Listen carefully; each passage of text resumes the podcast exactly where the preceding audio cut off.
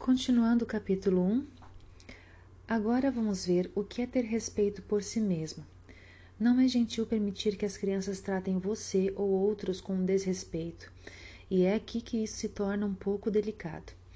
Não permitir que as crianças faltem com respeito por você ou pelos outros não significa lidar com a situação de maneira punitiva. A punição é muito desrespeitosa. Então, como lidar com isso? Vamos supor que uma criança responda para você. Um jeito gentil e firme de lidar com isso é sair do ambiente. Ah, eu posso escutar as objeções, mas isso não é o mesmo que permitir que a criança se saia bem da situação? Vamos olhar com mais cuidado. Você não pode fazer com que outra pessoa o trate com respeito, mas você pode se tratar a si mesmo com respeito. Sair do ambiente é se tratar com respeito e um ótimo exemplo para as crianças. Você sempre poderá retomar o assunto mais tarde, quando todos estiverem quando todos tiverem a chance de se acalmar e se sentir melhor, de forma que poderão agir melhor. A retomada pode ser da seguinte forma: Querido, sinto muito por você ter ficado tão bravo. Eu respeito seus sentimentos, mas não a maneira como você está lidando com eles. Sempre que você me tratar com desrespeito, eu vou simplesmente sair por algum tempo. Eu te amo e quero estar com você. Então, quando você estiver pronto para me tratar com respeito, você pode me avisar e eu ficarei muito feliz de ajudá-lo a descobrir outras formas de enfrentar sua raiva. Depois nós podemos procurar soluções respeitosas para nós dois. É melhor é melhor deixar a criança saber o que você vai fazer antecipadamente, quando todos estão calmos. Vale a pena repetir que muitos pais acham que eles devem enfrentar o problema no momento da irritação.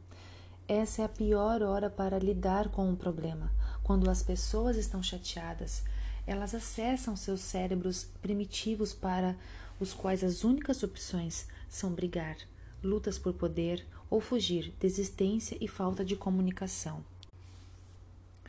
Não é possível pensar racionalmente a partir do cérebro primitivo. Nós dizemos coisas pelas quais depois nos arrependemos. A única medida que faz sentido é se acalmar até que você possa acessar seu cérebro racional antes de enfrentar um problema. Essa é uma grande habilidade para ensinar as crianças. Algumas vezes é melhor decidir o que você vai fazer, uma ferramenta que iremos aprender melhor no capítulo 5, do que tentar forçar a criança a fazer alguma coisa, ao menos até que você possa atrair cooperação em vez de luta por poder então, lembre-se: gentileza é igual a respeito. Agora vamos abordar a firmeza. A maioria dos adultos está acostumada a pensar que firmeza significa punição, sermão ou alguma outra forma de controle.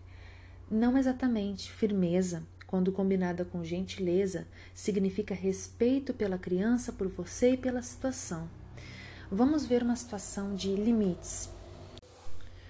Muitos pais decidem quais deveriam ser os limites e depois assumem a responsabilidade de aplicá-los. Mas vamos considerar o propósito dos limites. O propósito é manter as crianças seguras e socializadas. Quando os adultos estabelecem limite, os limites e depois os aplicam por meio de castigos, sermões e controle, frequentemente revolta e lutas por poder são geradas isso não mantém a criança segura, né, ou socializada. Em vez disso, envolva as crianças quando for estabelecer e fazer cumprir os, os limites. Por exemplo, você pode discutir junto, vocês podem discutir juntos quais devem ser os limites para a televisão, para ver a televisão na hora de dormir, brincar fora de casa ou a lição de casa. inclua as crianças em uma discussão o que significa que ela deve falar tanto quanto você ou até mais sobre a importância dos limites, como eles devem ser e como todos devem ser responsáveis por segui-los. Por exemplo, Quando você pergunta para as crianças por que lição de casa é importante, elas vão dizer: assim eu posso aprender ou assim eu vou tirar uma nota melhor. Depois, elas podem decidir quanto tempo precisam e qual é a melhor hora para elas. Os pais geralmente querem que as crianças façam a lição de casa assim que chegam da escola. As crianças normalmente gostam de ter um tempo livre antes de começar com os deveres.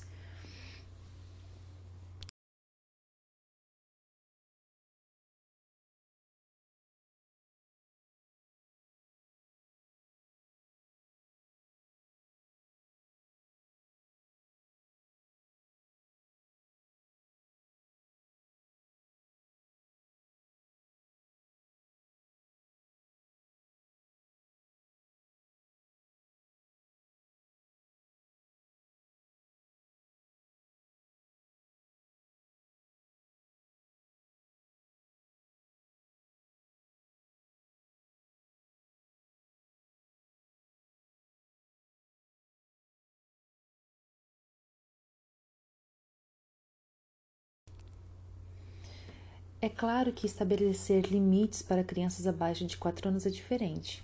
Os pais precisam estabelecer os limites para as crianças mais novas, mas ainda assim eles podem ser reforçados com gentileza e firmeza. Quando o limite for ultrapassado, não dê sermão ou aplique punição. Continue um relacionamento respeitoso com a criança. Evite dizer o que aconteceu e o que deveria ser feito sobre isso. Você deve fazer perguntas que estimulem a curiosidade. O que aconteceu? Por que você acha que isso aconteceu? Que ideias você tem para solucionar o problema agora? O que você aprendeu que pode ajudá-lo na próxima vez? Um alerta: crianças que estão acostumadas com sermões ou punições podem dizer simplesmente: Eu não sei. Esse é o momento para você dizer: Você é ótimo para solucionar problemas. Por que você não pensa sobre isso e daqui a 30 minutos me diz o que você acha? Pais e professores normalmente dão sermões e fazem exigências. As crianças frequentemente respondem com resistência ou revolta.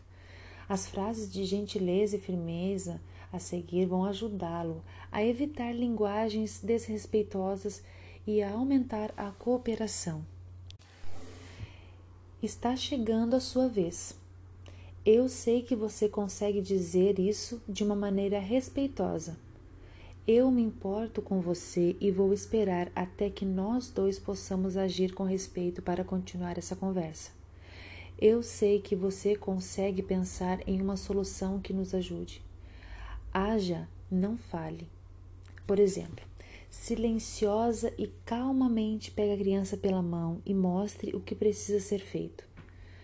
Nós vamos falar sobre isso mais tarde. Agora é hora de entrar no carro. Quando a criança estiver tendo um ataque de birra, nós precisamos sair da loja agora. Vamos tentar novamente mais tarde ou amanhã. Ao decidir parar de punir, você terá que praticar novas habilidades e precisará de um tempo de treino para ajudar as crianças a aprender respeito mútuo e habilidades de resolução de, resolução de problemas.